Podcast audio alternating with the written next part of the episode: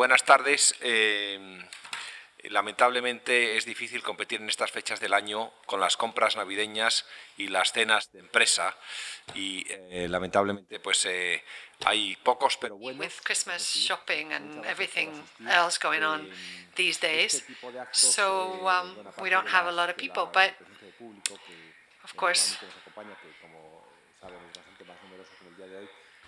in these kinds of events, what matters really, of course, is the streaming, because there's a lot of Casa Árabe followers who watch our events on the internet, and therefore it makes sense to go ahead and hold them, even if there's nobody physically in the room.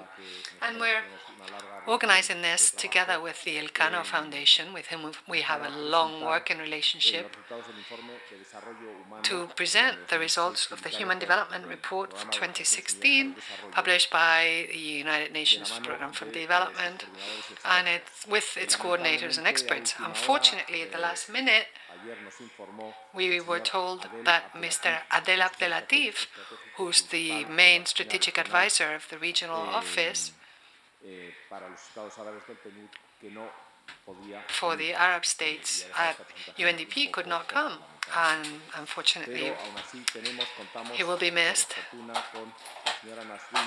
But we do have Mrs. Nisreen Salti, whom we'd like to thank for being here with us today, who is an associate professor at the Department of Economics of the American University of Beirut, which is, as you know, an extremely prestigious university, not just in the Middle East, but of course uh, globally.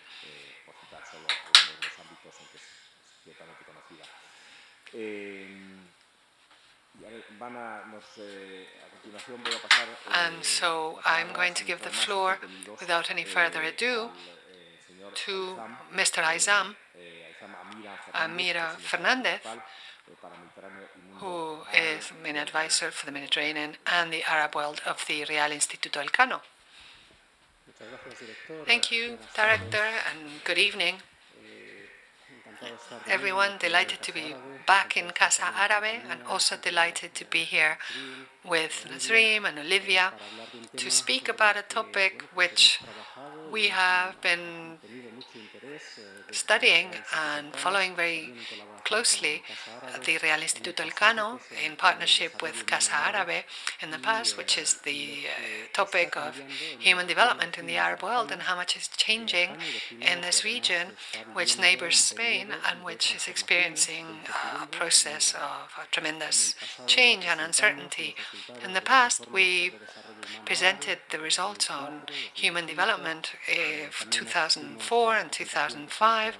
We also attended the presentation here in Casa Árabe of the 2009 report, and the background to this series of reports is an analysis of the deficits that prevent a greater level of human development in the Arab uh, region, in the 22 member countries of the Arab League, where human development rates are relatively low, particularly in terms of the potential of the region, given its health, its wealth, its uh, potential, its human capital, and its uh, geographic location and its links with the rest of the world.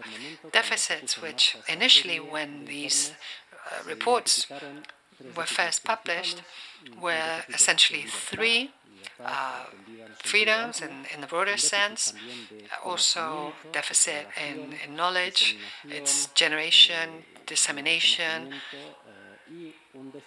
and also one of the uh, deficits had to do with, still has to do with the lack of empowerment of women in the Arab region. And of course, uh, the second to last report published by UNDP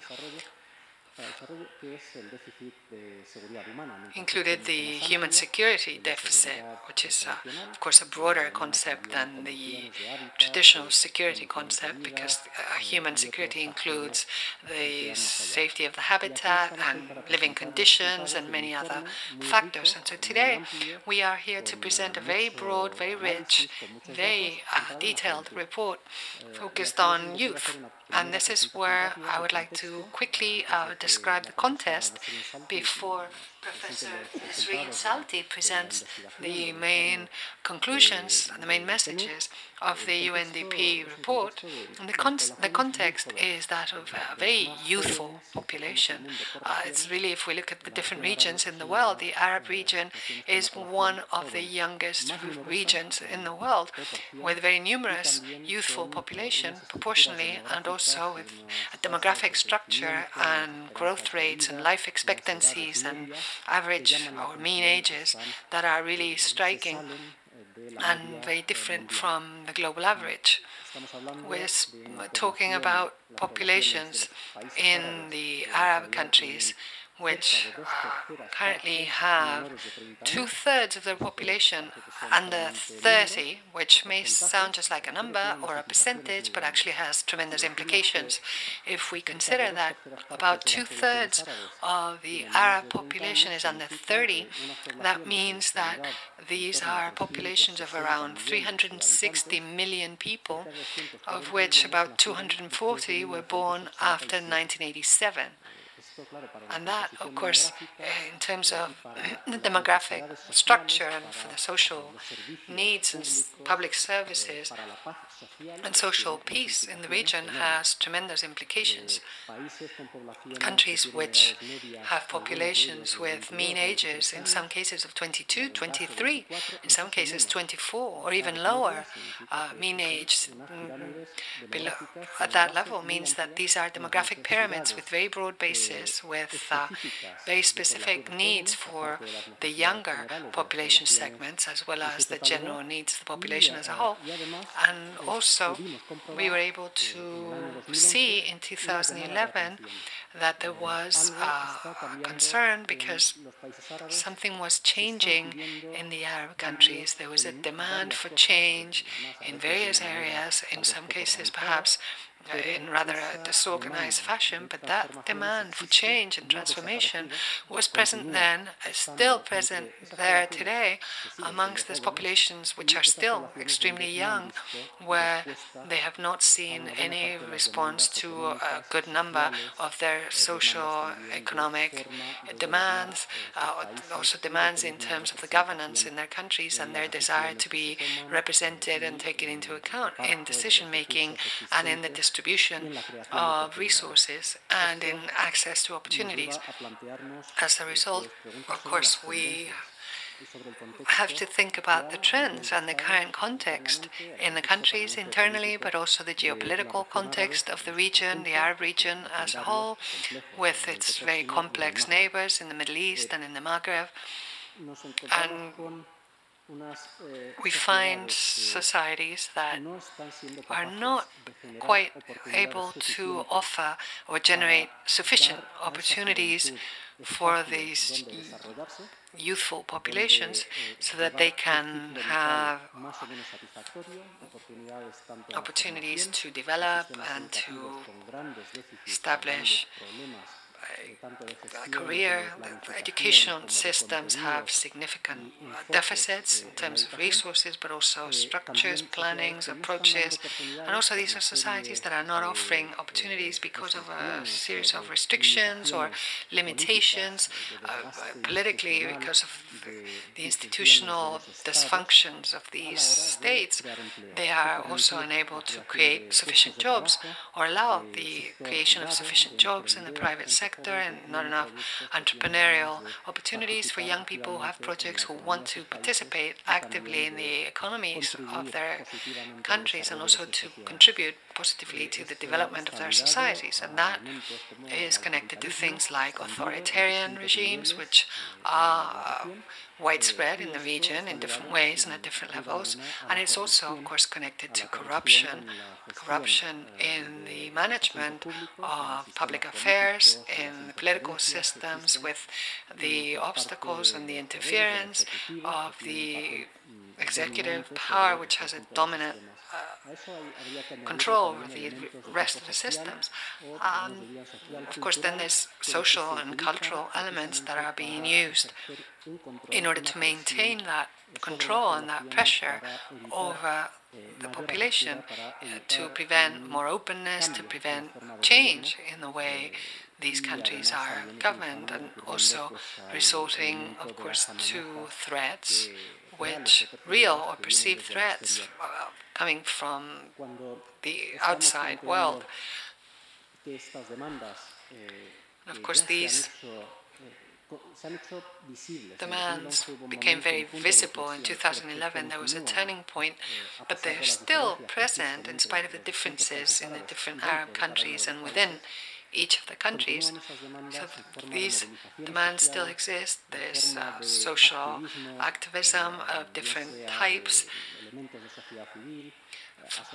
civil society organizations, associations, also in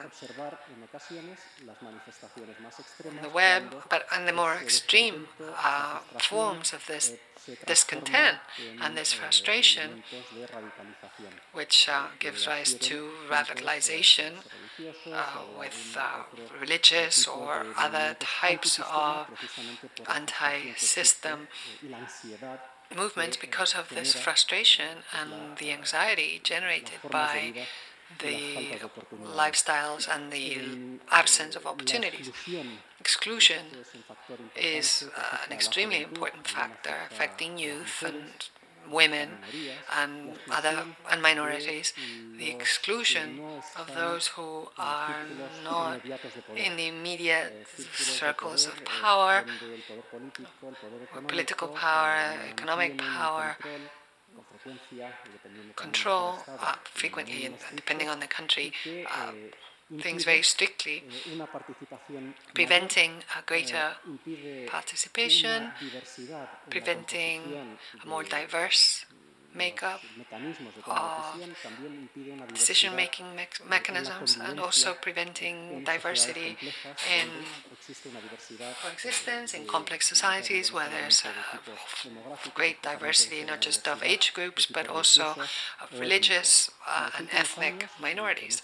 And in the last years, to finish the context that we have been experiencing, particularly in the Middle East, has been uh, increasing chaos and states being brought into question, states which haven't been around that long, since the independence movement of the 1920s onwards, states that are nevertheless showing signs of wear and dysfunction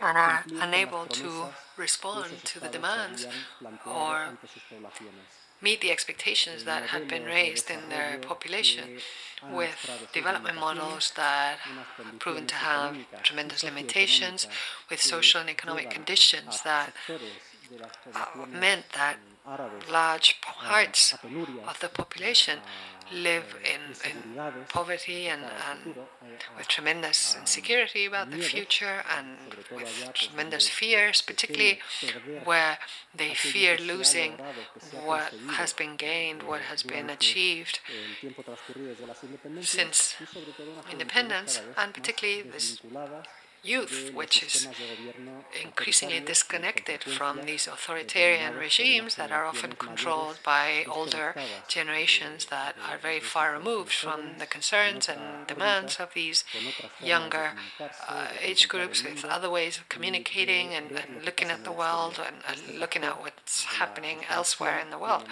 And this disconnect is uh, something that has a lot to do with access to education, in spite of its deficits, but also new technologies which enable contact with the outside world to see what's happening in other countries, to compare the way they live with the way other societies live, which brings them to question why they don't have these opportunities that they see exist elsewhere in their own countries. And these frustrations are still there the numbers, the statistics constantly uh, remind us that it's not just that the Arab countries have been unable to absorb the new cohorts that are reaching the labor market, but also that the number of unemployed or underemployed uh, continues to grow.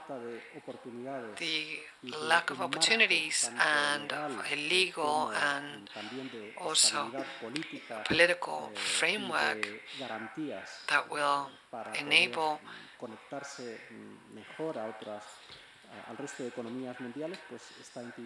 better connections with the rest of the global economies is also an obstacle to development. And as a result, to finish, there is a widespread feeling of lack of empowerment, frustration, and also a feeling of being ignored by their governments, by systems that are not meeting their expectations. And the question is whether return to more authoritarian regimes in some Arab countries where there were attempts to overthrow those forms of government and who are now returning to a more robust authoritarian regime. The question is that whether this, this repression and this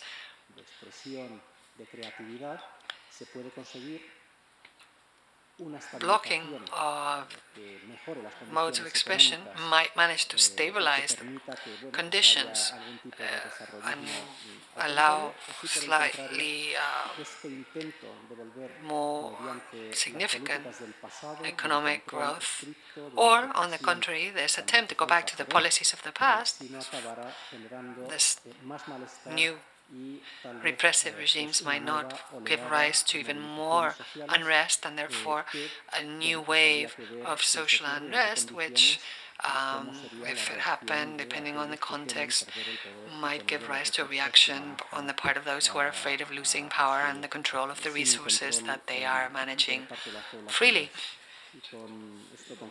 And that's uh, it for me, and I'm sure that Professor Nisreen Salti will be giving us a lot more information about the content of the report and all its uh, data. Thank you.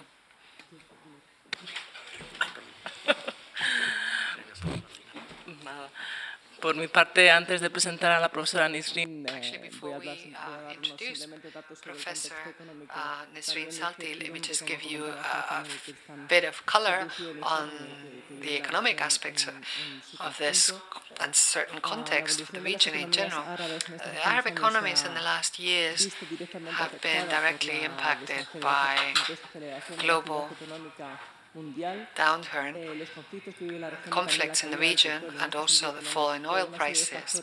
So, a whole set of factors that have put these economies in a very difficult position, as well as in the social and political, as we've just heard. So, this is a point when oil exporting countries have had negative growth rates, something that was very unusual given all the decades uh, since the oil prices boomed. And there's been some recovery uh, this year, and we're still waiting to see whether the Libyan economy will recover, but the prospects are still negative, and it's not been offset by more growth in the oil importing countries whose energy bill might have been cheaper, but who have nevertheless only had an average of 2.6% GDP growth in 2016, less than in 2015, when it was about 3%. So, in summary, the figures for the region uh, overall were GDP growth of 3%, again, slightly lower than in 2015, and the forecasts uh, pr predict that this year the region as a whole will only grow about 2%. And it is expected that this will continue in 2018, next year, with only 2.9% growth, since no improvements are expected in oil prices nor in the ongoing conflicts in the region, which are having a very negative impact on the economies of these countries. So the context is really very difficult, but uh, actually a lot more complex than uh, what GDP growth figures show beyond variables like GDP growth, which are just uh, macro macroeconomic parameters, aggregates of uh, what happens in, in a country's economy, for decades now, the Human Development Index has been the more comprehensive uh, indicator to assess development as a whole in a country. The Human Development Index considers not just the GDP metrics, but also a whole range of other parameters, which include not just income, um, but also how that wealth is distributed and used and impacts various indicators uh, around uh, inequality, poverty, birth rates, uh, life expectancy, and other parameters which have to do with quality of life and person's ability to mm, choose their own life path and to participate actively. And that's why we have been, in the last few years, looking at not just um, the Arab Human Development Index for the Arab countries, but also the reports presented and published by UNDP on Arab human development. And in the latest report, which we're presenting today, which was published just a year ago, and it's taken actually eight years to do. The one before that was published in 2009, and we presented it here in 2010, also in partnership with the Real Instituto Elcano. And it's a report which has been very difficult to collate at a time when there have been profound changes and transformations in the whole region, as we will also hear from Professor Salti. It's a period in which we have seen that youth have played a tremendous role as active participants or catalysts of the profound changes that have happened in the last few years because of the tremendous uh, disenfranchisement they experience both financially and, and politically in these countries.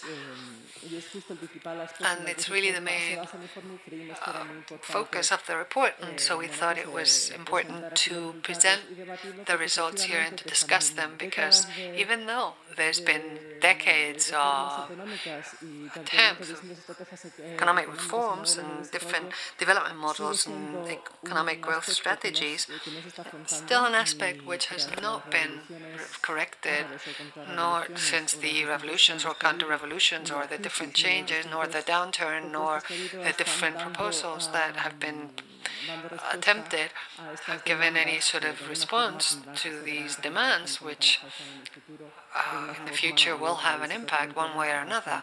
And it's definitely a tremendously important issue that's going to have enormous consequences for the future.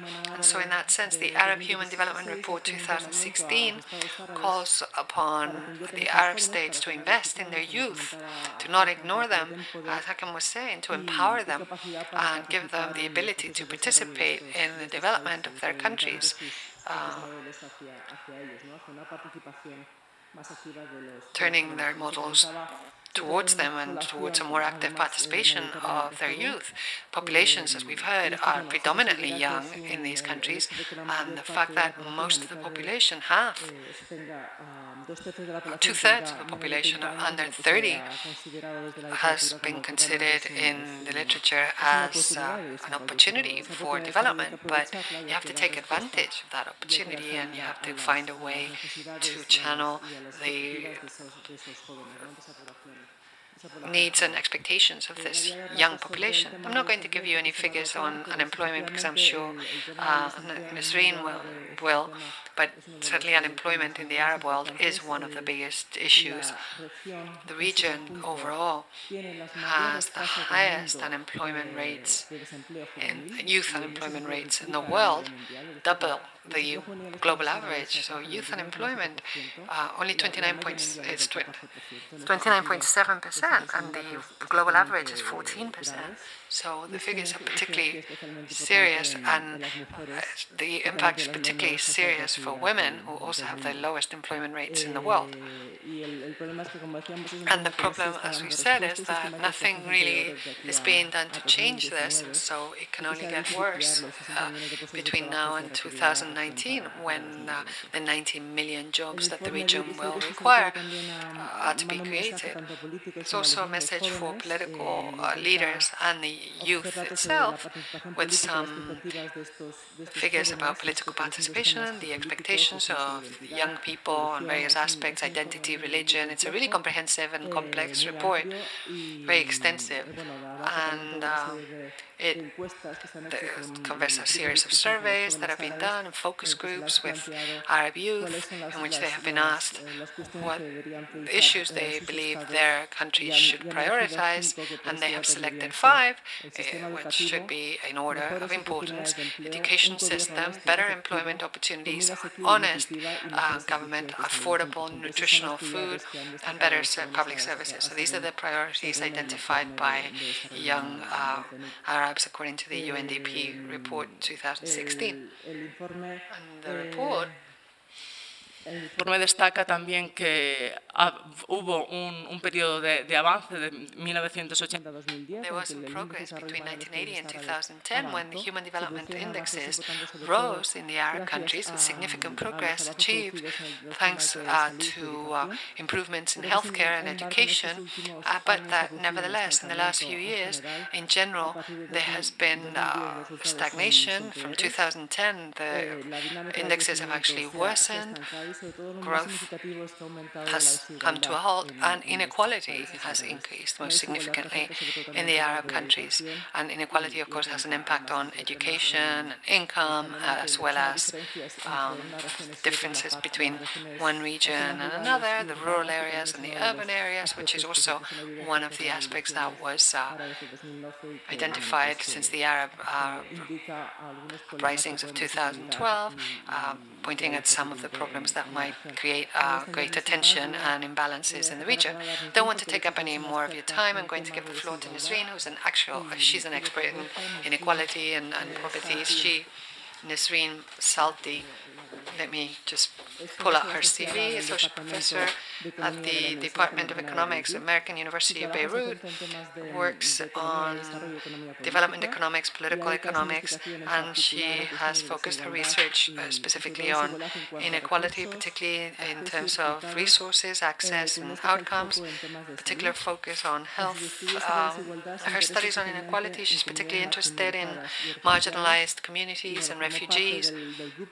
And she was part of the central group of experts that has produced this report that we're presenting today, the Arab Human Development Report 2016, but has also published in, in numerous uh, referenced uh, publications and peer review publications, including who's being left behind, why sustainable development goals failed, and another on natural resources, wealth, risk of poverty, which is the topic I, I just uh, was referring to about those communities that are being left out of development and the problem of the distribution of, of wealth. She has a PhD in economics, a master's in public affairs from Princeton University, where she was research assistant, and uh, that's before her current job. So I'm just going to give her the floor so she can uh, go through a summary of the report and share with us some of the lessons learned and the challenges that they have faced when working on the report. Thank you.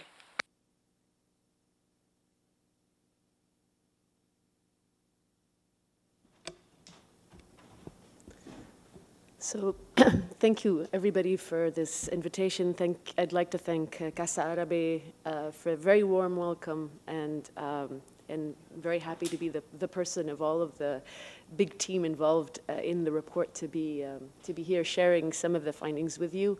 Um, I want to thank Haitham for the context uh, that was very comprehensive and should um, help us go through what I have to say. And I'd like to thank Olivia for the introduction. Uh, again, uh, very, very um, uh, uh, humbling. Um, so, um, a few things. I'm sorry this is not in Spanish. Uh, but it's for everyone's benefit, trust me. Um, um, but I also want to signal to the interpreter that if I speak too fast, just wave or something, because I have a tendency. This is the first country I go to where I find that I don't speak fast, but uh, I, I, do I do have a tendency to speak fast. Yeah. so so um, so yeah. So just signal if you if you need me to slow down. Um, so the report uh, was um, sort of two years in the making uh, and a much long, well, equally long time in the publication, uh, but it's available. It's online. Uh, the executive summary is about to get translated, uh, I've, I've, been told. So hopefully, uh, a lot of what I missed today in the presentation uh, is accessible, and hopefully you can find. Uh, but one of the things about this report in particular that we tried to uh, provide that's slightly different from previous iterations of the report is that some of the resources in the report are sort of more continuous than the publication itself from the 2016 November launch. Uh, some of these, uh, which uh, I think both Haitham and Olivia have alluded to, have been uh, focus groups with youth from the region uh, where uh, the team at the Regional Bureau of Arab States at UNDP has tried to continue conversation with these youth to try to keep track of developments, keep track of where the salient questions that were uh, written up in this report uh, are today after the report's already printed and there's you know very little updating that we can do. Um, another aspect that is, uh, in some sense, more in real time is something I will al also discuss, but which again I don't show in this presentation. It's it's online, it's on the website, and it gets much more updated than uh, than any than any of the information that we've actually uh, included in in the print version. Um, so what I'll start with uh, tonight is uh, some background statistics on uh, who put this together, uh, why, uh, how, uh, and then some general remarks on the findings from the report on development in the Arab region in, in general, and then on the youth in particular. In, and the way I thought I would summarize the very, very large report to you in uh, you know the, the, the limit, limited time that we have is maybe some of the more striking features. Some statistics or findings where we found that the region, the Arab world, compared to other regions, sticks out, is really an exception. Or uh, alternatively, uh, um, findings that go against the grain, findings that are counter to most expectations or that actually dispel some of the myths that we have about the region and about youth in the region. Um, the other findings that I, that I also have included here are where the region uh, because this focuses on the youth, where those findings were that we found that the youth are most different from their parents, where intergenerational change is fastest or most prominent. So this is what we've decided um, to include, what I've decided to include in this uh, relatively short uh, summary of the content. The content is much, much more comprehensive, but a lot of it is updating uh, standard figures on development and on achievements and outcomes uh, with a specific focus on those statistics that concern the youth. Um, I will uh, close with a couple of things. Some of the main policy takeaways, although that's always a very difficult uh, thing to come up with, or it's either empty or difficult, so policy recommendations. Uh, they're either very obvious even before we write the report, or they're um, you know, those that come out of the report are almost impossible, so we'll, but we'll talk about that. And then finally, given that there's been, it's been uh, over a year since a lot of the information uh, that was in the report is published, what I thought I'd do is, given everything that's happened in this year, uh, if the authors were to sit together again and maybe talk about an update or talk about an epilogue or maybe think about the same issues that we thought about two, three years ago, uh, what are the main things that we would correct or change or change our focus on? So that's what I call hindsight at the very end of, um, of the presentation. So uh, very quickly on uh, the background statistics of who this, uh, who's behind this. Uh, so uh, those people that were very devoted to the report are about 35 of us. Some of them actually, I mean, we're very proud of this, but some of them were youth. Um, you know, some of some of them some of us wished we were youth, but the rest were actually youth. Uh, and so uh, it's really seven original chapters and then one chapter which uh, is the introduction chapter that sort of is an umbrella to all the others. Uh, uh, authors from very different countries, co-authors as well, background papers again from very different countries, a data analyst and a research associate, and these were actually the youth. Um, some of the youth. Uh, the Regional Bureau of Arab States of UNDP made available to us four uh, assigned uh, researchers as well. uh, which we acknowledge in the report. And then, of course, uh, a whole team of uh, editors and reviewers and, and translators and designers and web experts. In particular, uh, because we did use a lot of raw data, uh, Olivia, Olivia already alluded to this. So standard surveys that are out there, Gallup World Poll Survey, except that we used the whole World Poll Survey, so with over 2 million observations in this poll uh, the World Values Surveys, which don't include all the Arab world but include a number of countries, the School to Work Transition Surveys, the country household surveys as well, where they were made available to us. And this uh, is uh, one of the ways in which we try to make this report um, more long lasting, or some of the outcomes of the report uh, uh still uh, contemporary and still relevant. Because what we did is we developed, and that's why we had these uh, developers and web experts, developed an app that helps us administer these time use surveys, which are uh, quite standard and uh, quite widespread, but have not really been implemented in the Arab world. Uh, so we implemented these time use surveys using a cell phone app across 18 Arab capitals. And this, uh, the development of this was during the writing of the report. This app was not launched until the report was already written. So the findings are not, uh, a lot of the findings are not included in the report, but the findings keep getting posted on the website. So the website is still alive in many ways, even after the report's printed. And that's something I definitely invite you to consult. Um, and then, of course, research software to help us with, uh, with the mountain of information. Um, so, uh, general findings on development, and this will resonate with what Haytham and Olivia have just said. Um, some positive messages, some good accomplishments, uh, an increase in educational enrollment, especially among women over the last 15 years, a decrease in extreme poverty and in malnutrition and food insecurity, again, over the last 15 years, and a general increase in health adjusted life expectancy. But this is if we take a very long term perspective. This is we think uh, very early 2000 until today. So from even before the first Arab Human Development Report until today.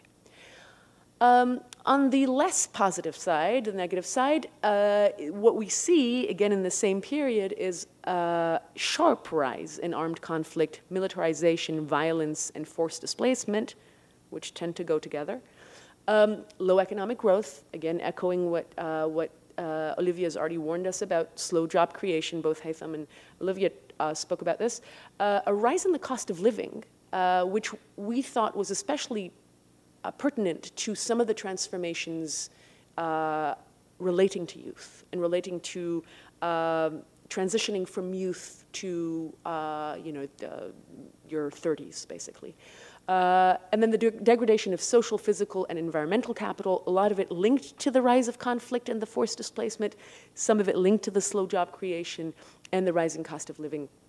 And of course, these budget, government budgets that are under uh, severe stress, partly because of declining oil revenues, which, uh, yes, mean the oil exporting states are in financial duress, but also uh, the oil importing states of the region typically are the labor exporting states to the oil import, exporting states. So that, so that remittances follow oil prices very, very closely in the region.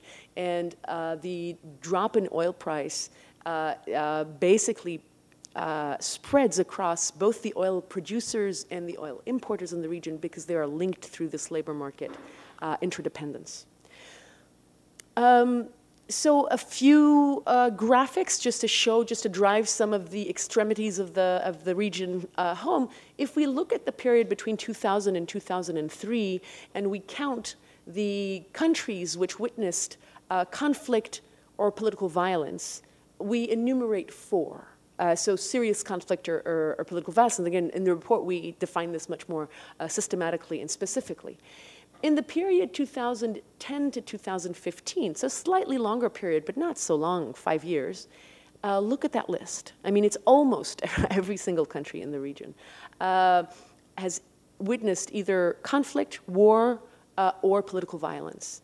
Um, and then the chart on the right uh, is a very stark portrait of how the region is uh, quite polarized and, and, quite exceptional, doesn't resemble other regions in the world on certain metrics. So it's home, the Arab world is home to 5.2% of humanity. So relatively small in terms of population or demographic weight. It's 11% of all countries, the 22 countries of the Arab world. Uh, but it has, uh, it had, since the end of World War II until 2014, so these 5% of us uh, witnessed 17.6% uh, of all conflict. So way more than our demographic share of conflict. Uh, in that period, in the post-World War II until 2014 period, uh, similarly, um, the battle-related deaths, so the number of deaths per co linked to conflict, 27.7 of all global battle-related deaths between World War II, the end of World War II, and 2014 happened in the Arab world.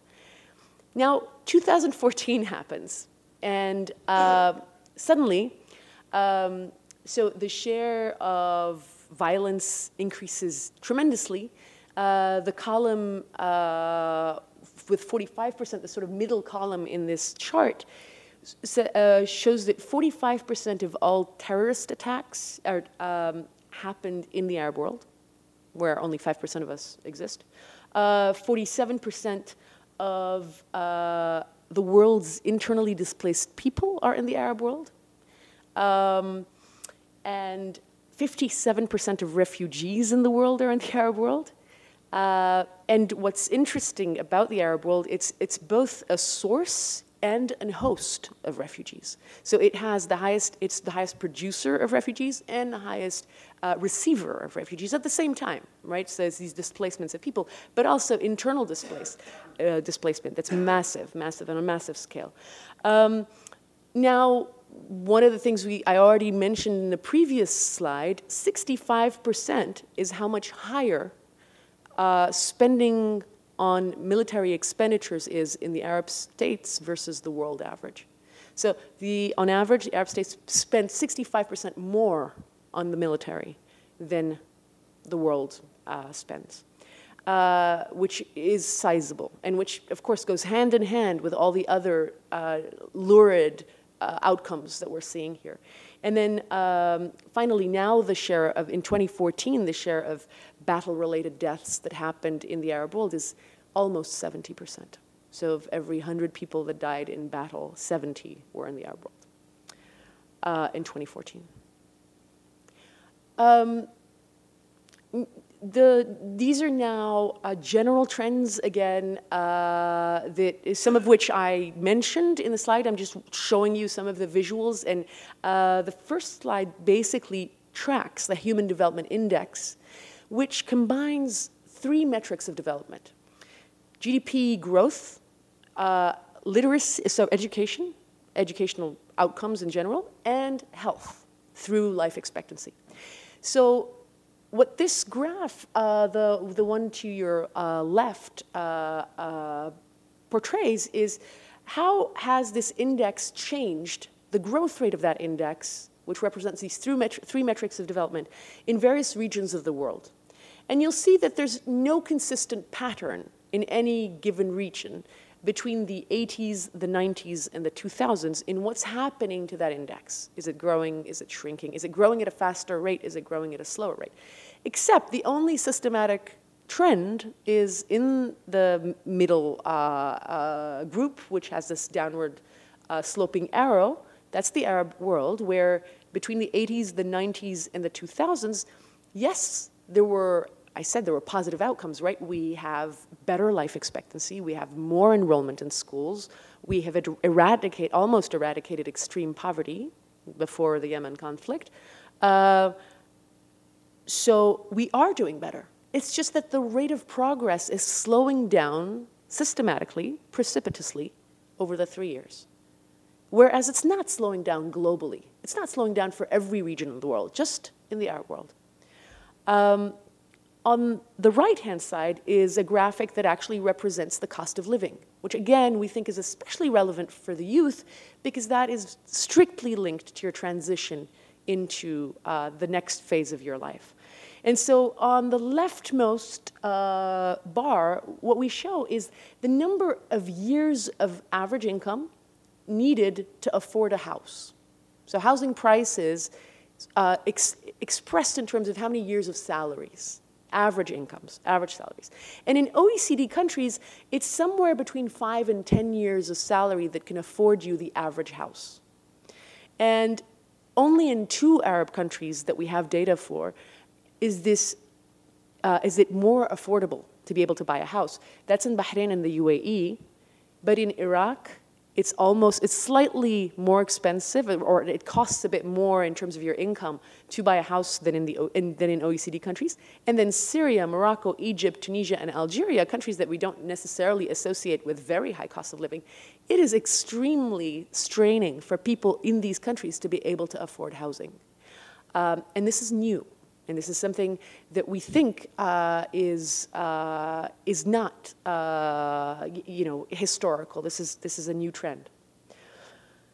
Um, what about the focus on youth, right? That was the, the, the, point of the report, that was our interest in the report, and it was very much linked to the uh, uprisings and the, uh, the demonstrations that happened in 2011. The reason that the team at the Regional Bureau of Arab States came to us and said, let's think of a new hum Arab Human Development uh, report was precisely because of the rapid and completely unexpected transformations that were happening in Tunisia, Egypt, um, Yemen, uh, and you know, the, Libya, the rest of the world. Uh, so the youth bulge, right? So what, do we, what did we learn about the youth? Uh, these impressions that we already had, that the report only confirmed, but maybe updated and specified. Um, so my, my two colleagues here were talking about two-thirds of the population being uh, below 30. Yes, absolutely. And uh, one-third of the population is between 15 and 30, which we're calling youth. That's going to be our focus. So we actually don't include children in the report, where it's not the focus. It's included in the national statistics, but not the focus. Of course, all that uh, Haytham and uh, Olivia have pointed out is that uh, 10 years from now, we're going to be in even more of a deeper situation of, of, uh, of, a youth bulge because, because they will have come of age and they will have uh, entered the labor force and uh, started to demand housing and family life, etc. So about 100 million people in that age uh, group that we're looking at. Um, so enrollment uh, three times higher in secondary and tertiary education uh, between 1970 and 2003. So huge improvements in enrollment, and we find that, we see that in the data still. But we notice, and this is a refinement of, uh, of statistics that uh, were less common, there's lower enrollment in science, technology, engineering, and math, in what we call STEM uh, specializations, uh, lower than the rest of the world. And uh, there's a lot of research today in labor economics and education economics uh, that shows us, in development economics, that shows us that these specializations very often linked to uh, higher labor market outcomes. And so if we're start, we're trying to project ourselves into the future, there should be some concern or some worry that we lag behind the rest of the world on these labor market credentials in terms of specialization in these fields, STEM. 30% unemployed in the youth, in, among the youth, the highest in the world, again echoing uh, what Olivia said uh, just a minute ago. Uh, lowest labor force participation rate of women uh, and also of young women. So unfortunately, it's been true of women in general, but the new generation does not show improvement on the labor market participation rate uh, compared to men, whereas for men, it's comparable to the rest of the world. So it's not a labor market general issue that's specific to the Arab world. It's very, very much a gender issue uh, related to women in the Arab world. Um, with the cost of living, with the low labor force participation, and with the unemployment comes delayed marriage, delayed autonomy, and delayed family formation. Um, all of which are going to mean, uh, in sort of more uh, refined ramifications, things like limit on uh, political involvement. And so uh, exactly what Haytham was uh, alarming us about, uh, you know, uh, it, it's very difficult for the youth to stand up to these structures, stand up to the representatives, stand up to these political dynamics and forces when they're barely able to become autonomous from their parents or start a life or start a family life or uh, so enter the labor market. Uh, persistent discrimination against women even outside of the labor market. So this is in terms of reproductive rights, in terms of social status. Uh, it goes hand in hand with the labor market uh, outcomes. High emigration rates, right? So a lot of people are leaving the region. Uh, the, the youth are leaving the region, especially the university graduates. Um, and uh, risk factors uh, like traffic accidents, tobacco, so risky behavior, and wars are much higher causes of death in the region, uh, of uh, death of youth in the region than elsewhere in the world. So we have very, very high rates of tobacco consumption, traffic accidents, and wars. And if we looked at the causes of death elsewhere in the world, we'd find that the Arab world is very different than the rest of the world on this metric, on this statistic, which again is, is quite, um, um, it's something we knew about adults, and now we're confirming about youth, and, it's, uh, and it is alarming. Um, what are some of the myths that we found evidence against in this report? So one of them is uh, that increasing the employability of graduates and the private supply of jobs is enough to curb unemployment. So there's been a lot of talk of create jobs, job creation. We've had a low job creating growth. So when GDP per capita has grown, when these economies have improved, it's come without the creation of new jobs. And there's been a lot of that talk. Um, what we found is it's not enough to create jobs. Uh, and in fact, uh, this gets confirmed when we track the labor market outcomes of refugees who actually manage to find jobs. So it's not about jobs. It's about the right kinds of jobs, right? So creating jobs alone is not going to solve our unemployment issues. Um, economic reforms that reduce the size of the public sector should be at the core of any reform package. This, again, is something that is a refrain that we hear a lot from multinational organizations, from aid, from other uh, governments sometimes. But we found that, again, it may have a lot of benefits, but it should not be the focus of our reform. And part of it, I mean, part of the complexity here, is that public sector employment, historically in the Arab world, has been one of the number one forms of employment for women. So if we're going to crack down and try to reduce public sector employment, we know, but culturally, socially, economically, it's been the more attractive choice for women. If we dissolve these jobs in order to replace them with private sector jobs that women are not going to take, we're going to find ourselves with another problem, which is already there, but it's just going to get aggravated, which is that women do not enter the labor force because the options out there for women are actually quite um, uh, underwhelming. Um, Another myth the vast majority of young Arabs are prone to radicalization and extremism. Our opinion polls, our time use surveys, our focus groups, uh, our uh, analysis of Gallup and World Value Survey show that on these issues, on issues of radicalization, extremism, they resemble the youth of anywhere else in the world. Not on every issue, but on issues of radicalization, extremism, they are just like 15 to 29 year olds in sub-Saharan Africa, in Latin America, in uh, East Asia, etc. Um, another myth that, again, our report really uh, spoke against, uh, many young Arabs have become apathetic after the failure of political change uh, the degree of involvement that we see, the degree of dynamism and initiative that we found in the focus groups, in uh, the opinion polls, in the surveys, in the uh, transition to work survey, etc., is again quite impressive and uh, and doesn't make doesn't make the Arab world actually stick out on this um, in any in any way. And, and uh, there are specific chapters that I can invite you to read in the discussion as we, if we uh, if some of these issues are are, are closer to your hearts.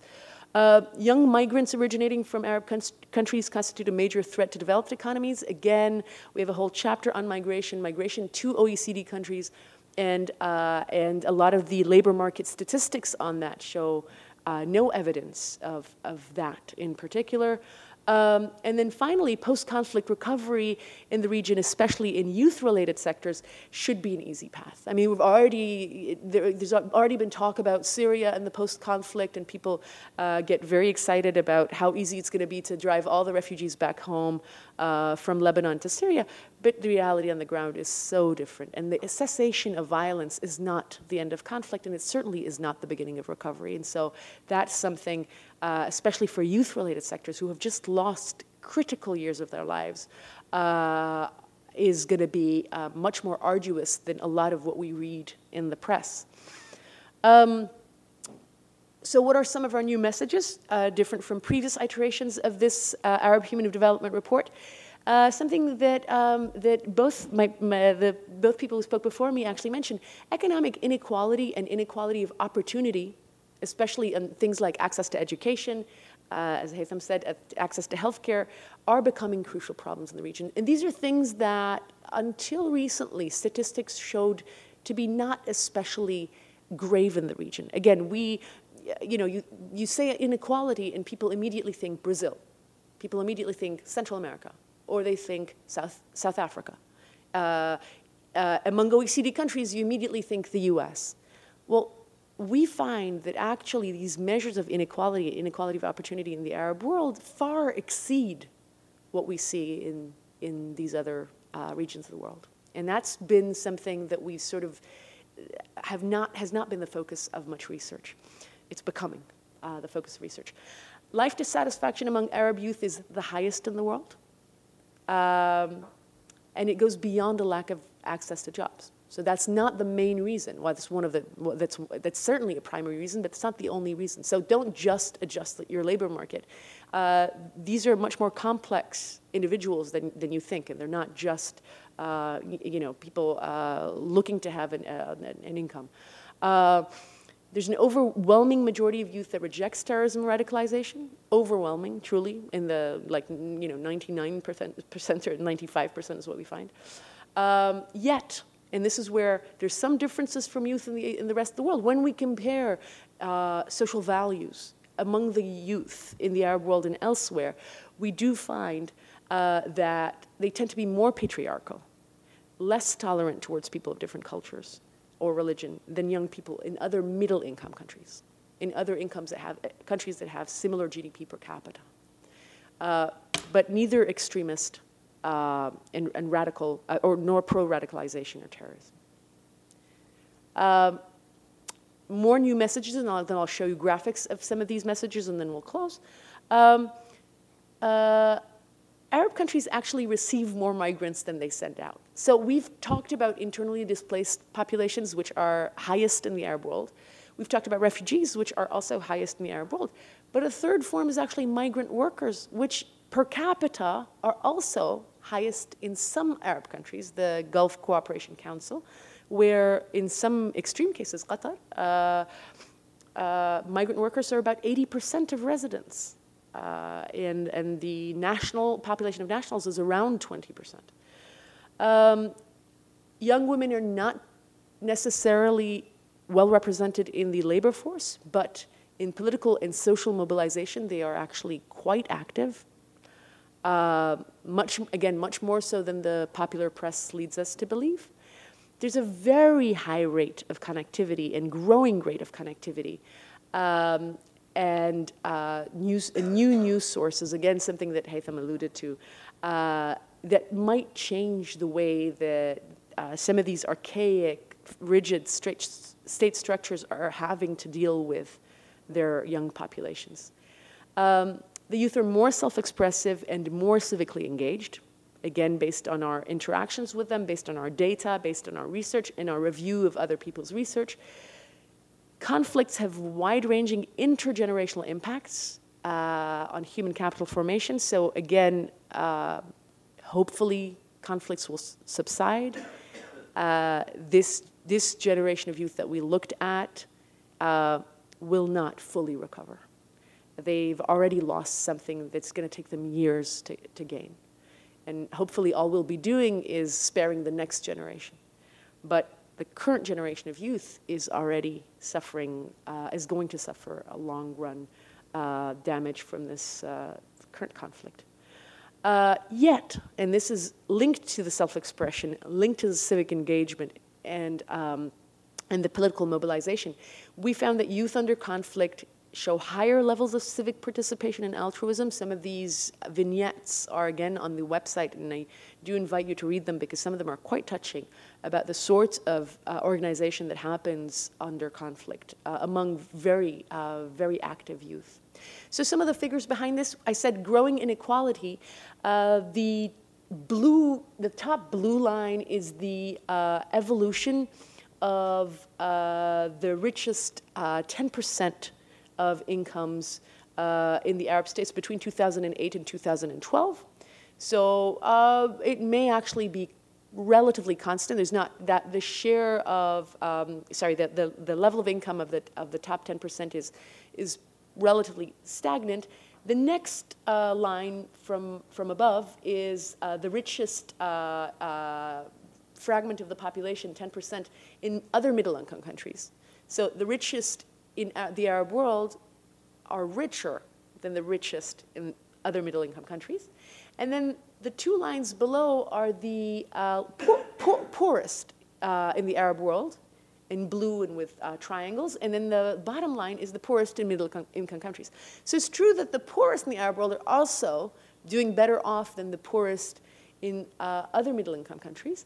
But the distance right? The gap between rich and poor is larger and growing in the Arab world. And so that's one of the things that, uh, that uh, you know, doesn't bode very well uh, for, the, for the coming few years. Um, inequality of opportunity, we talked, I talked about, I mentioned that. Uh, here is a very crude measure of how these things persist over generations. So, what we look at for a series of these countries, a subset of countries of the Arab world, is the fraction of people who ever attended school and the fraction of people, of youth, who reached a secondary education uh, in the two panels, left and right.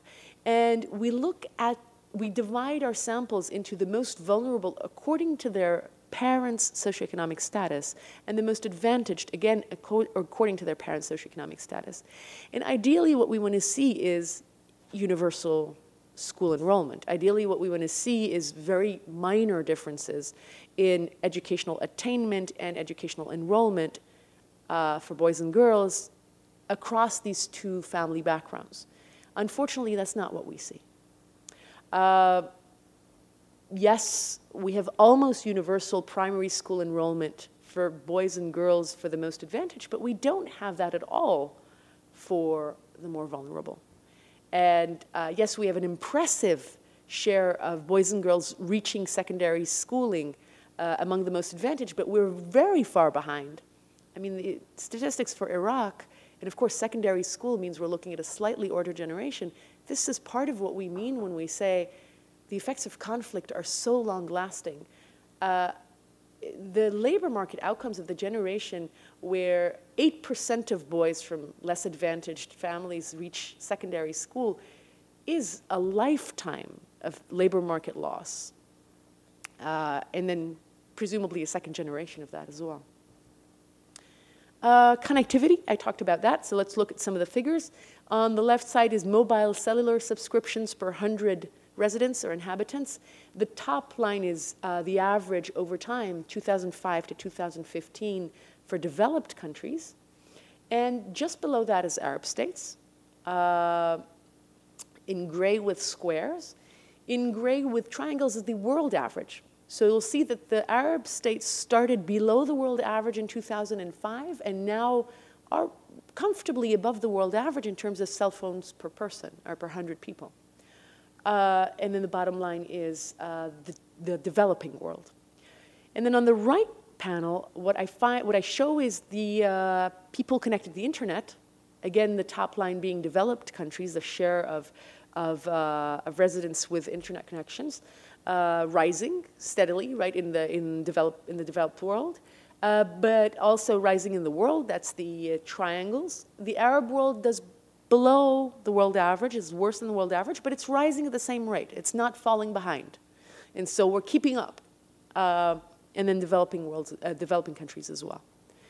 So this rising connectivity that's going to mean a very different form of engagement with the youth. And finally, I've talked about how uh, some of the opinions of the youth are very similar to what we find in youth in other parts of the world. uh, the biggest obstacle facing the Middle East. We asked the young people in our surveys to, to identify the biggest obstacle facing the Middle East. And 37% in 2014 said the rise of the Islamic State, ISIS. 32% uh, said the threat of terrorism. Uh, and then came unemployment. Even though unemployment is affecting them more than the youth elsewhere in the world, they have the highest rate of uh, youth unemployment in the world, you'll see that their priorities, their, their main fears, are very similar to the fears of, of other, um, other, uh, others of their peers in other regions of the world. So what are the main policy takeaways from all of this? Peace and security is going to be the number one ingredient, right? If we do everything else but we still have the same level of conflict, all is lost. Uh, but involve the youth. They've already been shown tremendous uh, initiative and resources during conflict. So they're very likely to show uh, equally impressive uh, abilities after conflict uh, to get, get us out of, out of conflict.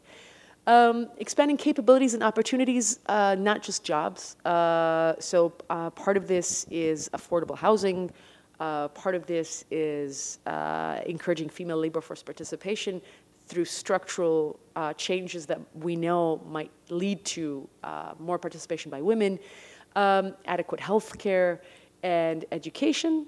One, one suggestion is universal health coverage, which does not exist right now in the Arab world. Um, and the opportunities, the flip side of uh, what, what, we hope to enhance, is decent jobs and an open space for civic engagement.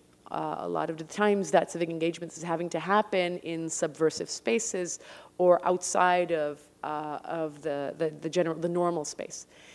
Uh, young people as partners and not just as spectators. So these are the main messages. Now, uh, in the two years that have intervened, what have we, as authors of this report, learned that would have maybe led us to change or add a chapter with a slightly different focus? One of the most striking things that we've learned more and more about after the report was released is the extent of inequality in the region. Again, this is a region that doesn't get a lot of bad press for inequality, not as much as the iconic Brazil and the iconic South Africa, all of which are always stated as examples of extreme uh, polarization of income distributions. Well, recent research on the Arab world, uh, because it's using more updated data, because it's using smarter data, will show you here's the share of the top 10% in various regions of the world. Top 10% income earners, their share of total income. So the top 10% in the Middle East, this is not the whole Arab world, but this is the Middle East, is over 60% of national income and that is on par with South Africa. That is worse than Brazil.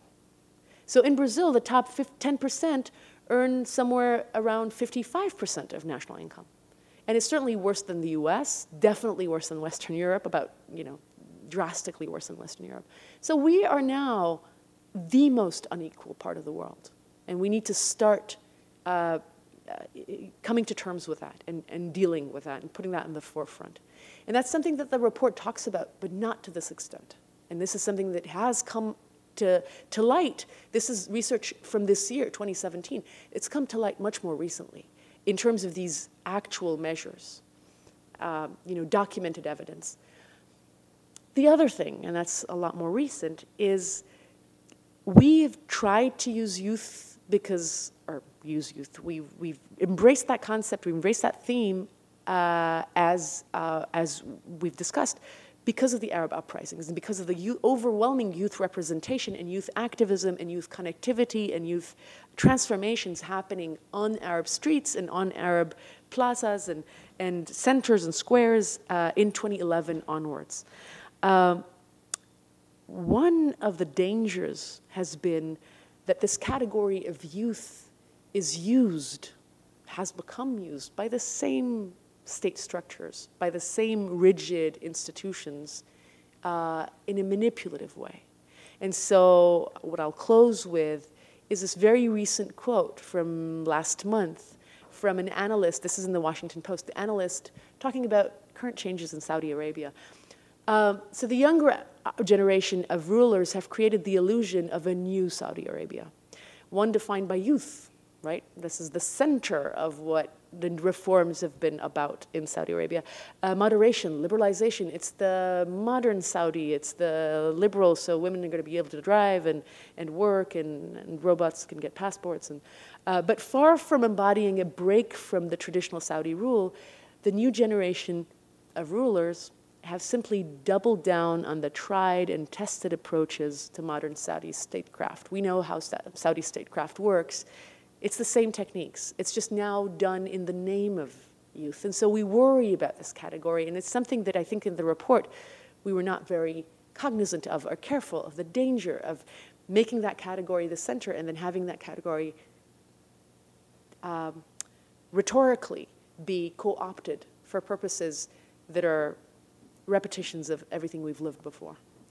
And I will close with that, and I'm happy to take any of your questions. And I thank you for your attention a lot.